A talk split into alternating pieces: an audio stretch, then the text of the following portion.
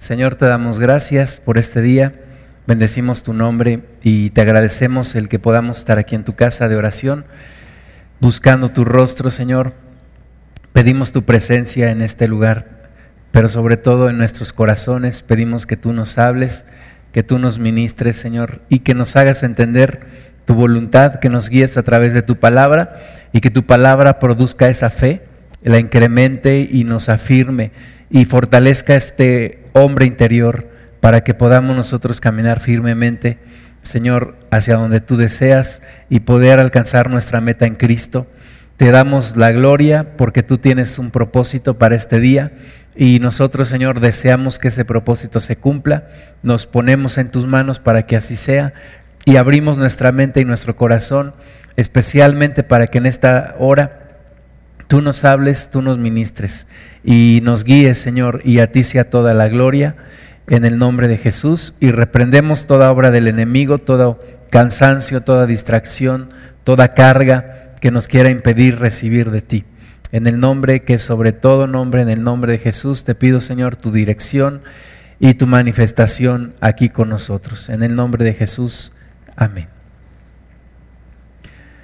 Vamos a continuar con nuestro curso de Efesios y vamos a ver la lección número 9, ahí en el libro de Efesios, a partir del capítulo 4, versículo 1. Efesios 4, del 1 al 3. Dice yo pues, preso en el Señor, os ruego que andéis como es digno de la vocación con que fuisteis llamados, con toda humildad y mansedumbre, soportándoos con paciencia los unos a los otros en amor, solícitos en guardar la unidad del Espíritu en el vínculo de la paz. Entonces, como primer tema del día de hoy vamos a ver que Dios quiere que caminemos en santidad y vamos a ver cuáles son las características de una persona que camina en esa santidad que Dios quiere. Primero, dice aquí Efesios 4.1, yo pues, preso en el Señor, os ruego que andéis como es digno de la vocación con que fuisteis llamados. Entonces, todos tenemos nosotros una vocación a la que fuimos llamados, que es a agradar a Dios, a ser como Cristo, a ser a la imagen y semejanza del Hijo de Dios. A, como dice la palabra, tenemos como fin la vida eterna y, y tenemos también como un propósito nuestra santificación.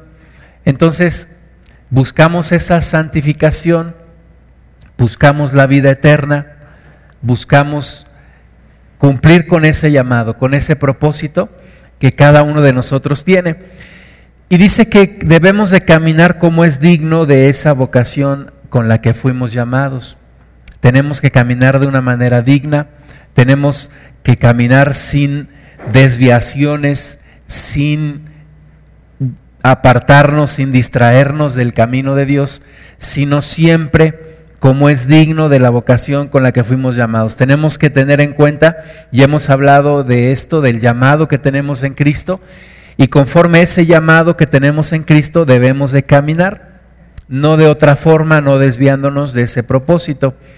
Y entonces comienza a decirnos cómo es que debemos de caminar y dice con toda humildad.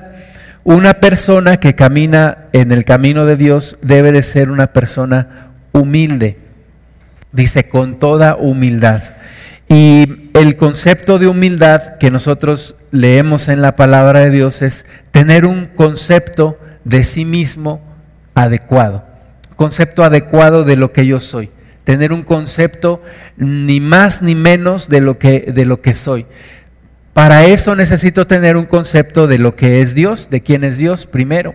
Dios es el centro del universo. No soy yo el centro de, de este reino, no soy yo el protagonista, pero es Cristo. Y dentro de este, de este, de este reino de Dios yo tengo un lugar y tengo que descubrir cuál es ese lugar. Y mientras mayor conocimiento y revelación tenga de ese lugar que ocupo en el reino de Dios, mayor humildad voy a poder tener. La persona que tiene humildad sabe que sin Dios ella no puede hacer nada, que sin Dios esa persona no es absolutamente nada. Dice Gálatas 6, del 3 al 5, porque el que se cree a ser algo, no siendo nada, a sí mismo se engaña. Así que cada uno someta a prueba su propia obra y entonces tendrá motivo de gloriarse solo respecto de sí mismo y no en otro, porque cada uno llevará su propia carga. Entonces no gloriarnos, no pensar que somos algo, cuando realmente el que es algo es Cristo. Y nosotros solamente por su gracia, solamente por su favor, solo por su misericordia, es que estamos de pie. Pero realmente el que merece la gloria es nuestro Dios, no nosotros. El que merece la gloria es Cristo, no nosotros. Así que no debemos de andar buscando nuestra propia gloria, no debemos de andar buscando el reconocimiento de los demás, sino que Cristo reciba toda la gloria. Entonces, caminar con humildad quiere decir, como dice aquí, no creyendo que, sea, que somos algo, no engañándonos, sometiendo a prueba nuestra obra y dándole siempre la gloria a nuestro Dios. Una persona humilde tiene en su mente que debe de cumplir, que debe de alcanzar a lo que fue llamado y que no necesita o que no esté esperando un reconocimiento por eso. El Señor Jesucristo dijo que cuando hagamos lo que tenemos que hacer, digamos, siervos inútiles somos, porque lo que teníamos que hacer, eso hicimos. Entonces, no esperar que nos aplaudan, no esperar que nos reconozcan por hacer lo que debemos de hacer, por hacer nuestra obligación, lo que es nuestra obligación de hacer, sino simplemente buscar que a Dios sea toda la gloria. Una actitud de humildad también se enfoca en los demás antes que en uno mismo. Filipenses capítulo 2, versículos 3 y 4 dice, nada hagáis por contienda o por vanagloria antes bien con humildad, estimando cada uno a los demás como superiores a él mismo, no mirando cada uno por lo suyo propio, sino cada cual también por lo de los otros. Entonces, antes de ocuparme de mí, debo de pensar en los demás, debo de ver el potencial que los demás pueden desarrollar, debo de pensar en las necesidades de los demás. Esto es completamente opuesto a lo que el mundo nos ha enseñado ¿verdad? El mundo nos enseña a primero nosotros, después nosotros y al último nosotros. Pero en Cristo es con humildad estimar a los demás como superiores a mí mismo. Ahora no quiere decir que traigo un complejo de inferioridad. Quiere decir que estimo a los demás, que amo a los demás. Dice la palabra ama a tu prójimo como a ti mismo. Y que cuando se trata de servir, antes de servirme a mí mismo, sirvo a los demás. No miro solamente por mi propio bien, sino antes por el bien de los demás, del cuerpo de Cristo. Y esta humildad finalmente desata un poder especial, desata un poder y una gracia de Dios de una forma especial, de una forma grande. la persona humilde es una persona que siempre estará gozando de la presencia de Dios, que siempre estará recibiendo de la presencia de nuestro Dios. Vamos a ver Primera de Pedro, capítulo 5, versículo 5. Está ahí en sus notas. Primera de Pedro 5, 5. Igualmente, jóvenes, estad sujetos a los ancianos y a todos sumisos unos a otros, revestidos de humildad, porque Dios, porque Dios resiste a los soberbios y da gracia a los humildes. Amén. Muchas gracias. Entonces, la humildad es algo que desata la presencia de Dios en mi vida. Dios resiste a los soberbios, pero da gracia a los humildes. Dios no puede resistir una actitud de soberbia, de arrogancia en nosotros, y no puede bendecirnos y no puede habitar con nosotros y no puede respaldar una actitud tal. Pero si somos humildes, dice aquí, que Dios da gracia a los humildes. El orgullo es lo opuesto a la humildad y el orgullo aleja a Dios de nosotros, pero la humildad atrae a Dios a nuestras vidas. Un gran predicador del siglo XIX llamado Charles Finney Dijo, Señor, no puedo ir a predicar sin tu poder, no puedo hablar sin tu ayuda, tú eres lo que la gente necesita, no puedo ir a menos que vengas conmigo. Yo saber, la humildad es saber que no puedo hacer nada sin Dios, que no tengo nada que yo haya obtenido por mi propio mérito, que todo es por la gracia de Dios, que todo Dios me lo ha dado, que no es que yo sea muy talentoso o muy buena persona, Finalmente es Dios el que ha hecho las cosas en mí.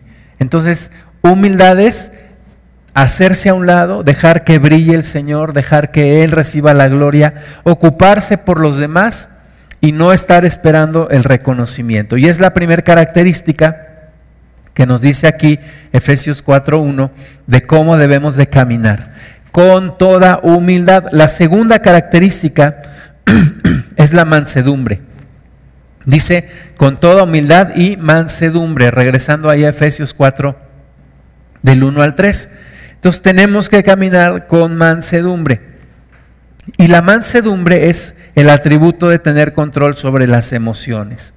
Una persona que vive en mansedumbre es una persona que no da rienda suelta a sus instintos, que no reacciona inmediatamente con ira como dice la palabra de Dios, que hay que ser rápidos para escuchar, lentos para hablar y lentos para airarse. Tenemos nosotros que ser mansos. Tenemos que aceptar siempre y buscar siempre el propósito de Dios antes que el nuestro. Ante situaciones que pasan en nuestra vida, en lugar de molestarnos con el Señor, decir que se haga tu voluntad, como el Señor Jesucristo nos enseñó a orar. Señor, hágase tu voluntad. No la mía, no lo que yo quiero, no lo que en estos momentos yo quisiera, sino tu voluntad. Y yo me someto a tu voluntad. Eso se llama mansedumbre. Lo opuesto a la, mansedumbre, por ejemplo, en un animal, se dice que un animal es manso cuando ha sido ya entrenado, pero un animal que no es manso, es un animal bruto, es un animal no domesticado, es un animal salvaje, ¿verdad? Que hace lo que él quiere. Y nosotros cuando no tenemos mansedumbre, andamos haciendo lo que nosotros queremos. Andamos fuera de la voluntad de Dios. Y Dios quiere que haya mansedumbre, que se rompa en nosotros ese instinto de autosuficiencia, de querer gobernar nuestra vida, de querer determinar lo que nosotros hacemos. ¿Para qué? No para ser títeres de Dios, pero para ser siervos de Dios, en mansedumbre, donde cada instinto, cada pasión, cada deseo está bajo su voluntad. Si Dios me dice, no hagas esto, el ser manso es sin discutirle al Señor, sin molestarme, hacer lo que Dios me dice.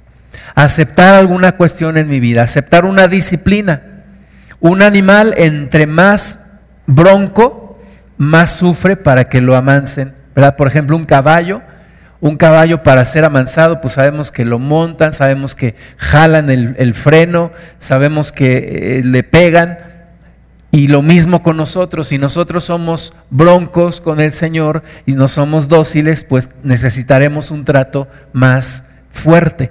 Pero si nos vamos amansando a la voluntad de Dios, entendiendo sus propósitos siempre, buscando entendimiento y caminando de acuerdo a su voluntad, pues vamos a sufrir menos que si somos menos dóciles. Entonces, caminar, dijimos ya, en humildad, segundo, en mansedumbre, y tercero, dice que también en paciencia.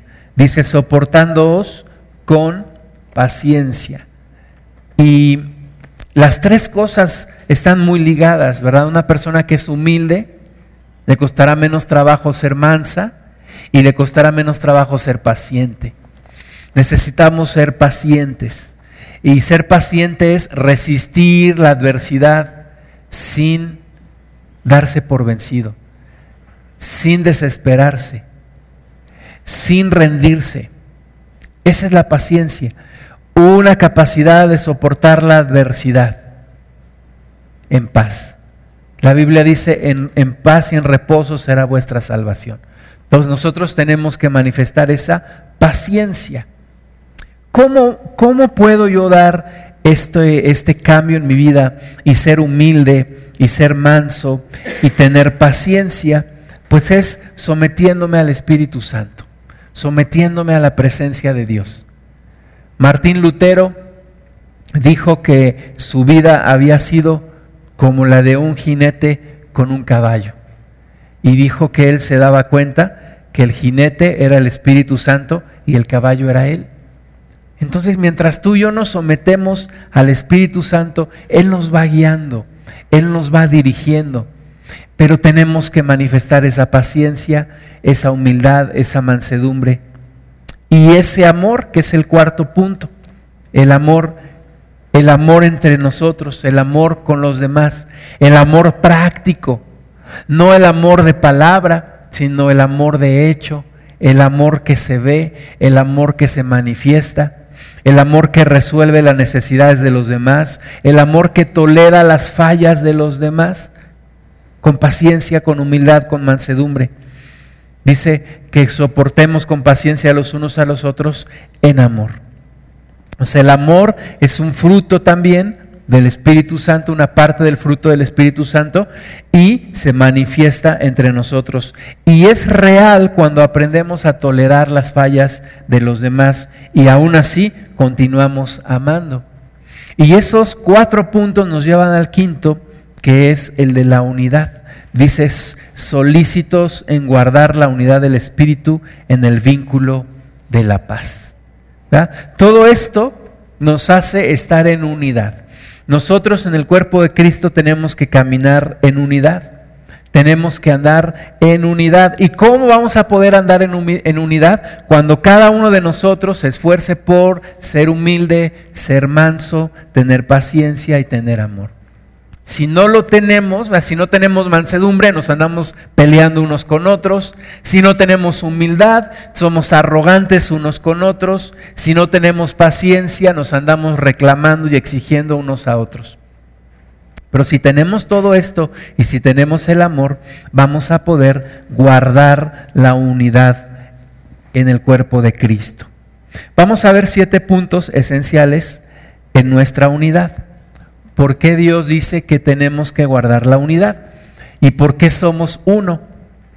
Primero, Efesios 4 del 4 al 6 dice, un cuerpo y un espíritu, como fuisteis también llamados en una misma esperanza de vuestra vocación, un Señor, una fe, un bautismo, un Dios y Padre de todos, el cual es sobre todos y por todos y en todos.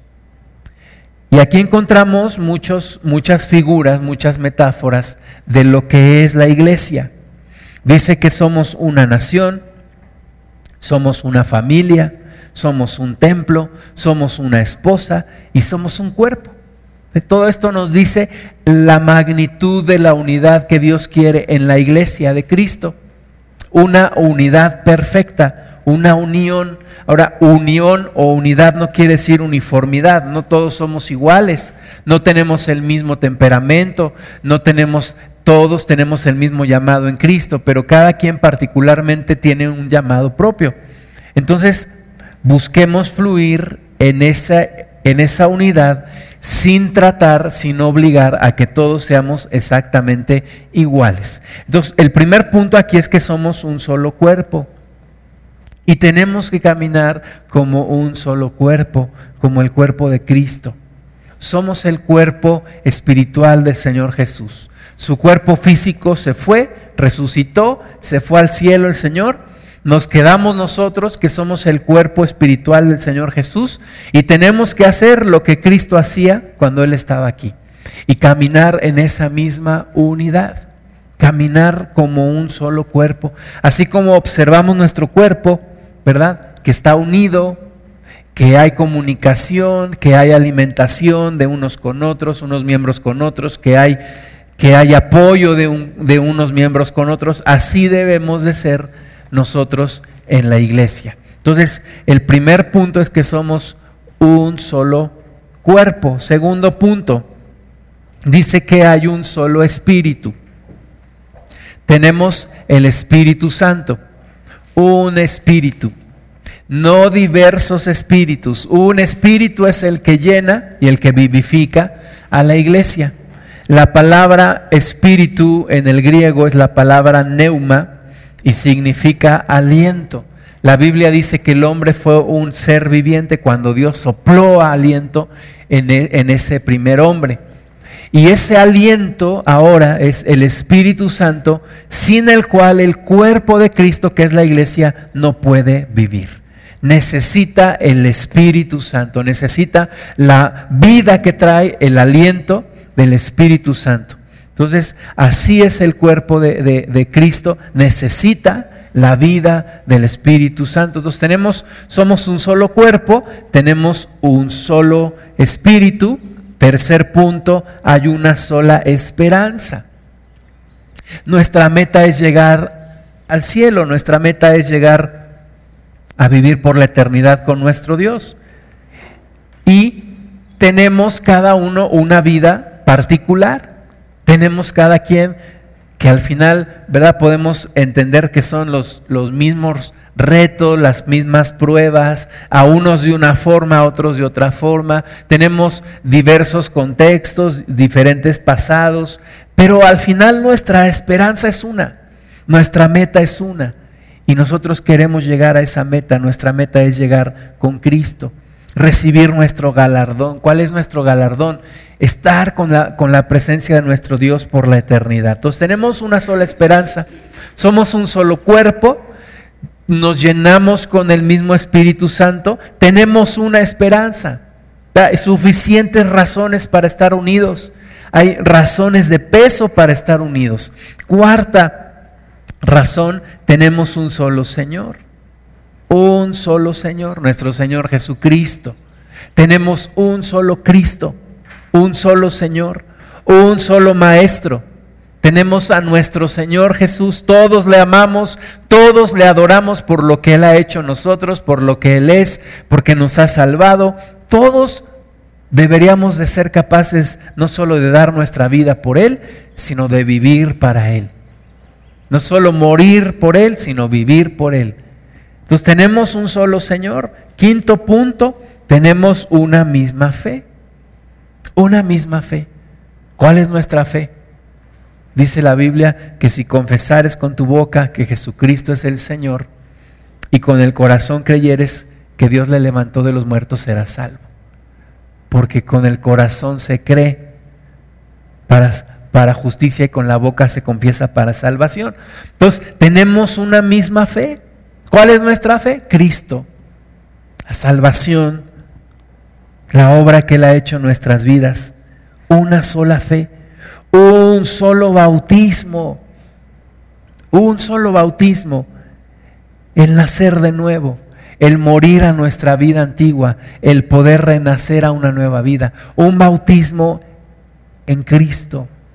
Ahora hay una, una doctrina ahí de, le llaman un solo Jesús, que te dicen que te bautizan en el nombre de Jesús y que si te has bautizado en el nombre del Padre, del Hijo y del Espíritu Santo, te debes bautizar en el nombre de Jesús. La Biblia no, no, no nos dice tal cosa, ¿verdad? Dice Jesucristo que vayamos, hagamos discípulos y bauticemos en el nombre del Padre, del Hijo y del Espíritu Santo. Pero el hecho es uno. El hecho es que tenemos un solo bautismo para perdón de pecados, para recibir el Espíritu Santo, para nacer de nuevo.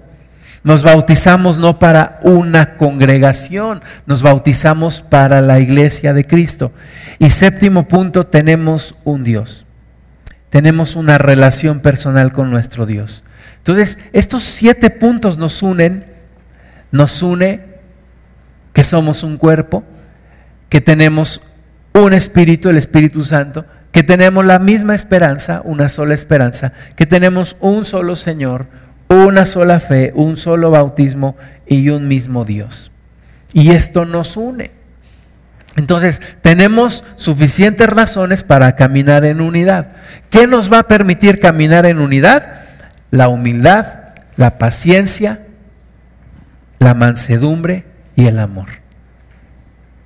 Y esa es nuestra forma de caminar en este mundo, nuestra forma de caminar en Cristo. Una persona que camina dentro de la voluntad de Dios, camina en estos cuatro puntos de la humildad, la mansedumbre, la paciencia y el amor, y camina en unidad con el cuerpo de Cristo. Algunas personas de repente como que se quieren desligar y dicen, bueno, pues yo me desilusioné de la iglesia, yo mejor tengo mi propio ministerio del llanero solitario y yo voy a donde yo quiera. Pero la Biblia no nos enseña eso, la Biblia nos enseña a caminar en unidad. Y por eso es tan importante pertenecer a un cuerpo, a una iglesia local, pertenecer a una iglesia local para poder caminar en unidad con la iglesia de Cristo. Ahora, hay también un caminar sobrenatural. Efesios 4, 8. Dice, por lo cual, dice, subiendo a lo alto, llevó cautiva la cautividad y dio dones a los hombres. Entonces, Jesucristo, subiendo a lo alto, dice que llevó cautiva la cautividad, nos libertó, deshizo los las maldiciones que el diablo tenía contra nosotros y nos dio dones. Y sabemos, como ya hemos leído, que tenemos el Espíritu Santo. Y el Espíritu Santo trae dones a nuestra vida, trae dones a nosotros. El Espíritu de Dios trae dones sobrenaturales. Ya de por sí Dios nos había dado talentos naturales, ¿verdad? Y algunos son muy buenos para las matemáticas y otros son muy buenos para escribir y otros son muy buenos para cantar y otros son muy buenos para analizar, etcétera. Y otros son buenos para administrar, etcétera. Pero sobre esos talentos Dios trae dones sobrenaturales. Y esos dones sobrenaturales Él los reparte como Él quiere para beneficio del cuerpo de Cristo, para beneficio de todos nosotros. Los dones que Dios te da no son para tu propio beneficio, son para beneficio del cuerpo de Cristo, son para que los pongas en práctica y bendigas al cuerpo de Cristo. Entonces, no es que yo voy a sacar provecho de lo que Dios me dio, no, yo lo tengo que poner a trabajar para beneficio del cuerpo de Cristo. Se dice que en el mundo, en la iglesia de Cristo, solamente un 5% de los miembros de la iglesia están descubriendo su don y poniéndolo por obra. Y el otro 95% está esperando revelación para ver qué es lo que Dios quiere que hagan. Entonces nosotros tenemos dones que Dios nos dio, los tenemos que descubrir y los tenemos que poner a trabajar para beneficio no de mi, de mi propia persona, sino para beneficio del cuerpo de Cristo. Imagínate un cuerpo humano que solamente le funciona el 5% de sus miembros. ¿Cómo estaría esa persona? Entonces imagínate cuando la iglesia de Cristo toda se levante y empiece a funcionar y empiece a fluir con esos dones que Dios le ha, que Dios le ha dado. Vamos a ver Hechos capítulo 13 versículos del 1 al 2. El descubrir el don que Dios me ha dado implica que yo busque al Señor. Implica una búsqueda de Dios para poder descubrir lo que Dios quiere que yo haga y los dones que Dios me ha dado. Dios me da el, don para yo trabajar, para yo ponerlo por obra y para cumplir el propósito de Dios. Hechos 13 del 1 al 2. Había entonces en la iglesia que estaba en Antioquía profetas y maestros, Bernabé, Simón el que se, llama, se llamaba Níger, Lucio de Sirene, Mananén el que se había, ya, se había criado junto con Herodes, el tetrarca y Saulo. Ministrando estos al Señor y ayunando, dijo el Espíritu Santo, apartadme a Bernabé y a Saulo para la obra a los que he llamado. Amén, muchas gracias. Entonces, ¿qué estaban haciendo ellos? Dice ahí, ministrando estos al Señor y ayunando. Es cuando nosotros estamos en una búsqueda de Dios, en oración, en ayuno, en meditación de su palabra, lectura de su palabra, cuando Dios nos muestra su propósito para nosotros. Entonces ellos estaban ministrando al Señor, Dios les muestra, este es mi propósito, apártenme a Saulo y a Bernabé para la obra que yo los he llamado. Y así lo hacen y ellos inician su sus viajes misioneros y empieza, empiezan a ejercer el don o los dones que Dios había puesto en ellos. Ahora, hay diversos dones y hay diversas operaciones y hay diversos ministerios, dice la Biblia. Nosotros necesitamos fluir en alguno. Necesitamos quitarnos de nuestra mente la idea que nos dejó la religión de que hay un sacerdote en la iglesia y todos los demás Nada más vamos, nos sentamos, escuchamos y nos, y nos vamos a nuestra casa. No, no hay tal división entre sacerdotes y laicos. Todos nosotros necesitamos fluir en el ministerio de Dios, en lo que Dios nos ha llamado. Necesitamos fluir en el don que Dios nos ha dado y ponerlo por práctica. Vamos a leer Romanos capítulo 12 versículos del 6 al 8. Romanos 12 del 6 al 8. Hay muchas cosas que hacer, pero dice Jesucristo que hay pocos que lo quieran hacer. Dice que la mies es mucha, los obreros pocos, y algunos dicen que los que hay son flojos. Romanos 12 del 6 al 8. De manera que teniendo diferentes dones, según la gracia que nos es dada, si el de profecía, úsese conforme a la medida de, la fe. O si de servicio, en servir. O el que enseña, en la enseñanza. El que exhorta, en la exhortación. El que reparte con liberalidad. El que preside con solicitud. El que hace misericordia con alegría. Amén. Muchas gracias. Tenemos entonces, vean, diversidad de dones, dice diferentes dones. Cada quien tiene el don que el Espíritu Santo le ha dado. El Espíritu Santo, dijimos, es un solo espíritu en el cuerpo, pero Él manifiesta diversos dones y dice que Él reparte como Él quiere. Y nadie puede decir es que yo llegué tarde a la repartición de dones. No. Todos tenemos dones, talentos y tenemos que descubrirlos. Dice allí que teniendo diferentes dones según la gracia que nos fue dada. No nos podemos vanagloriar, no nos podemos exaltar por los dones que tenemos. Un profeta no puede sentirse mucho por haber sido profeta. Un predicador no puede sentirse mucho por ser predicador. No, ¿por qué? Porque según la gracia nos fue dada. Por gracia nos fue dado el don. Y por gracia debemos ejercerlo y con responsabilidad. Dice que se use conforme a la medida de fe. Y ahí actúa la fe. ¿Verdad? Es como cuando el Señor Jesús le llevaron ahí unos poquitos panes y peces para alimentar cinco mil personas. Y la fe de nuestro Señor Jesucristo hizo que eso se multiplicara. Y a veces uno dice, yo tan poquito que soy y tan poquito que tengo. Bueno, dice que se use conforme a la medida de fe. Esa medida de fe lo va a multiplicar. Y el don que tú tienes, Dios va a actuar y lo va a multiplicar y va a alcanzar para mucha gente y va a sobrar.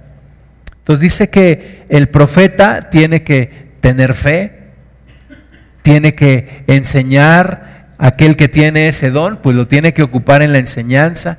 El que tiene el don para exhortar, pues tiene que exhortar con palabras de ánimo. El que es dador, pues dar con liberalidad, ¿verdad? Con libertad, con, sin, sin ser mezquino, sin ser miserable. El que administra, pues con diligencia, el misericordioso, pues con gozo. Entonces, cada quien tiene un don o tiene varios dones, hay que ser diligentes en descubrirlos y en ponerlos a trabajar. Todos tenemos algo que hacer dentro del cuerpo de Cristo y para este mundo. La iglesia está para servicio de Dios en medio de este mundo que necesita necesita conocer a Cristo. Entonces, no podemos fluir sin la gracia de Dios, como vimos ahí, y sin la fe. Todo esto tiene que ser con la gracia de Dios y por medio de la fe. Efesios 4:8 dice, por lo cual dice, subiendo a lo alto, llevó cautiva la cautividad y dio dones a los hombres, siendo Cristo exaltado hasta lo sumo como también dice Filipenses 2 del 9 al 11, dice, por lo cual Dios también le exaltó hasta lo sumo y le dio un nombre que es sobre todo nombre, para que en el nombre de Jesús se doble toda rodilla de los que están en los cielos y en la tierra, y toda lengua confiese que Jesucristo es el Señor, para gloria de Dios Padre. Entonces, habiendo Jesús sido llevado hasta, hasta lo sumo, hasta lo alto, reparte dones a los hombres nos da dones a nosotros, dones espirituales, sobrenaturales, con autoridad y con poder. ¿Para qué? Para que nosotros, la iglesia, los pongamos a trabajar. Y ahí es cuando recordamos la parábola de aquel hombre que se fue lejos, pero antes dio talentos a sus, a sus siervos y cuando regresó les pidió cuentas. Entonces, es importante conocer los dones que Dios nos ha dado porque Dios nos pedirá cuentas. Y no nos pedirá solo de regreso el don que nos dio, nos pedirá un fruto, nos pedirá un rendimiento, nos pedirá una obra que nosotros hayamos puesto a trabajar esos dones y que hayamos ganado. Vamos a Efesios 4:11. Dice, y él mismo constituyó a unos apóstoles, a otros profetas, a otros evangelistas, a otros pastores y maestros. Fíjense que algunos, algunas personas por una practicidad, por una facilidad para aprenderse los ministerios, le han llamado a esto la mano de Dios. Y entonces dicen que con nuestra mano podemos recordar los cinco ministerios. El primero, el dedo pulgar, es el apóstol. Dice, constituyó a unos apóstoles. Este dedo, ¿cómo se llama? Dedo índice. Gracias, profetas. Dedo medio. ¿Medio? Es evangelistas. Luego, este dedo, anular, ¿no? Pastores y meñique, maestros. Y tiene un poco de sentido esto de la mano. Dicen que el, el, el dedo apóstol es el único que puede tocar a los demás, ¿verdad? Porque el apóstol está edificando ahí en Cristo y tiene que meterse con los demás ministerios el dedo índice. Acuérdense cómo le dijo el profeta Natán a, David cuando le dice, tú eres ese hombre. Y a veces el profeta señala, ¿verdad? Tú eres ese hombre. Así te dice el Señor. ahí está el, el, dedo índice. Y el meñique, dicen que es el, el, dedo que, el único dedo que te puedes meter a la oreja es el, dedo que, que está en los detalles, ¿verdad? En los detalles de la palabra es el maestro, el maestro. Entonces, podemos aprendernos los cinco dones ministeriales o los cinco ministerios, pastores, profetas, evangelistas, pastores y maestros. Vamos a ver un poquitito nada más, recordar lo que son estos cinco ministerios. El primero es el apóstol. Y hoy en día todo el mundo quiere ser apóstol, ¿verdad? Mucho general y poca tropa. Todo el mundo dice, yo soy apóstol. Pero tenemos que entender que el apóstol no es el jefe de los pastores. El apóstol no es el jefe de jefes. ¿Sí? Allí en, en, la en la primera iglesia, en la iglesia de Jerusalén, el pastor era el hermano del Señor Jesús, Santiago. Y los apóstoles se sujetaban aún al, pastor de Jerusalén. Entonces, no es el apóstol no es el jefe de los pastores, ni es el mandamás, es un siervo. Vamos a, a leer Mateo 20 y comenzamos esta lección diciendo que una persona en Cristo tiene que caminar en humildad. Y si no hay humildad, entonces no puede, no puede avanzar. Entonces, Mateo 20, del 25 al 28, vamos a ver cómo Dios quiere que caminemos. Mateo 20, del 25 al 28, ahí está en sus notas. Entonces Jesús llamándolos dijo, sabéis que los gobernantes de las naciones se enseñorean de ellas, y los que son grandes ejercen sobre ellas potestad, mas que entre nosotros no será así, sino que el que quiera hacerse grande entre vosotros será vuestro servidor, y el que quiera ser primero entre vosotros será nuestro siervo, como el Hijo del Hombre no vino para ser servido, sino para servir y para dar su vida en rescate por muchos. Amén, muchas gracias. Entonces, ahí está. No se trata de enseñorearnos de los demás, no se trata de ejercer señorío sobre los demás, no se trata de que yo sea el mayor, ¿no? Dice que el que quiera ser el mayor sirva a todos. Entonces, un apóstol primero debe de tener humildad, no para que todo el mundo le, le, rinda pleitesía, no para que sea el jefe de todos, no. Tiene que servir a todos con humildad, servir al cuerpo de Cristo sin importarle el costo. Hay apóstoles que no quieren ir a lugares donde no hay un hotel Hilton. Hay apóstoles que nada más quieren estar y, partir plaza. ¿verdad? Eso no es un verdadero apóstol. Un verdadero apóstol busca la unidad del cuerpo de Cristo y toma decisiones difíciles y, y sabe poner orden cuando se requiere poner orden.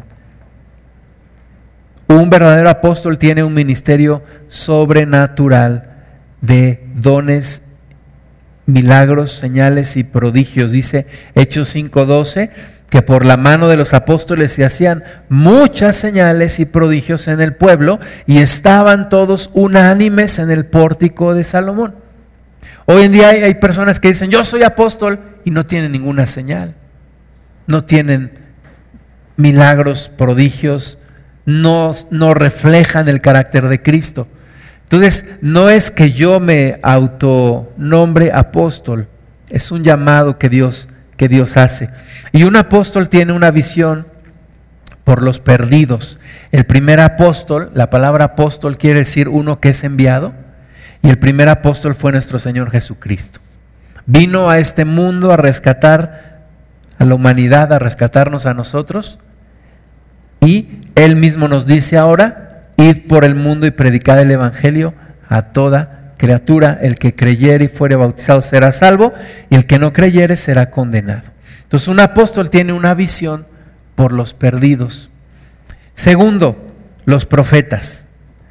El profeta es el que oye el mensaje fresco de Dios y lo comparte con la iglesia.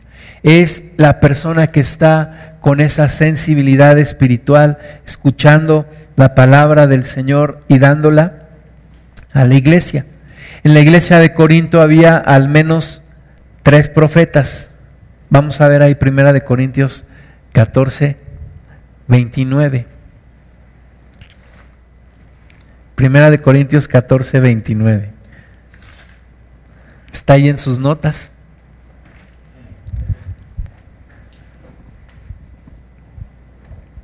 Dice, asimismo, los profetas hablen dos o tres y los demás juzguen. Amén. Gracias. Entonces, Ahí había al menos tres profetas en la iglesia de Corinto. En Hechos 13.1 ya leímos en la iglesia en Antioquía, también había maestros y profetas. Y los profetas son parte del fundamental de la edificación de la iglesia, solamente sobre la roca que es Cristo, y sobre esa roca edifican profetas y, apóstoles. Ahora, puntos prácticos sobre los profetas. Primero, cada profecía se debe juzgar. No juzgar al profeta, pero juzgar la profecía, juzgar lo que se dice. Se debe interpretar correctamente. Cada palabra de profecía debe de estar relacionada con la Biblia, no contradecir a la Biblia. Y el profeta debe de permitir que el cuerpo de Cristo juzgue sus profecías, porque esto se presta mucho a manipulación y debe de ser solamente bajo la dirección del Espíritu Santo. Tercer ministerio, el evangelista. El evangelista es aquel que proclama las buenas nuevas. En Hechos 21.8 dice al otro día saliendo Pablo con los que estábamos, fuimos a Cesarea y entrando en casa de Felipe el evangelista, que era uno de los siete, pasamos con él. Este es un ejemplo de un evangelista. Felipe es el ejemplo del verdadero evangelista, aquel que busca el crecimiento del cuerpo de Cristo, aquel que siempre está hablando de la palabra de Dios, siempre está hablando de la salvación con los incrédulos, sabe orar por los demás, habla fuerte en contra del pecado, pero permitiendo que la gente se arrepienta y se acerque a Dios, sin cerrarles la puerta a los pecadores, sino dándoles la oportunidad de que se arrepientan. Y por último, dice también que pastores y maestros, dice em, la palabra de Dios, que los ministerios entonces son apóstoles, luego profetas, evangelistas, y al final dice pastores y maestros. Y algunos dicen que habla de la misma persona, o sea que pastor y maestro es un ministerio. Algunos también pensamos que todo pastor debe ser maestro, pero no todo maestro es pastor. Entonces, el pastor necesita nutrir a sus ovejas, aconsejar de acuerdo a la palabra, tener, sentir un amor por las ovejas del Señor. No son sus propias ovejas, son ovejas de Dios. Pasión por cuidar a la gente. Defender a sus ovejas en tiempo de tribulación. Y aún como el mismo David dice que él daba la, la vida. Y si un león o un oso venía, él iba y peleaba hasta arrebatar la oveja. Y el Señor Jesús dijo que el buen pastor su vida da por las ovejas. Y el maestro pues tiene que tiene que enseñar la palabra y para poder enseñar la palabra primero tiene que aprender. Una persona que descubre que tiene el, llamado a ser maestro tiene que leer la Biblia más que los demás. Tiene que instruirse más que los demás, porque si no, ¿de qué va a hablar? ¿De qué va a enseñar? Pues tiene un compromiso para leer para buscar más la revelación de Dios. Por eso dice Santiago, no nos hagamos muchos maestros sabiendo que recibiremos mayor condenación. No es una cuestión de, ay, sí, yo quiero ser maestro y ya no. Tiene que tener conciencia de que es una responsabilidad, de que tiene que buscar más de Dios que el promedio de la iglesia y que tiene que estar dispuesto también a compartir con paciencia lo que Dios le va mostrando. Algunos les llaman a estos cinco ministerios cinco oficinas ministeriales, en donde debemos fluir cada uno de nosotros, cada miembro de la iglesia tiene que fluir en al menos una de estas cinco oficinas ministeriales. Tenemos que encontrar cuál es nuestro llamado para poder ejercerlo y para poder beneficiar al cuerpo de Cristo.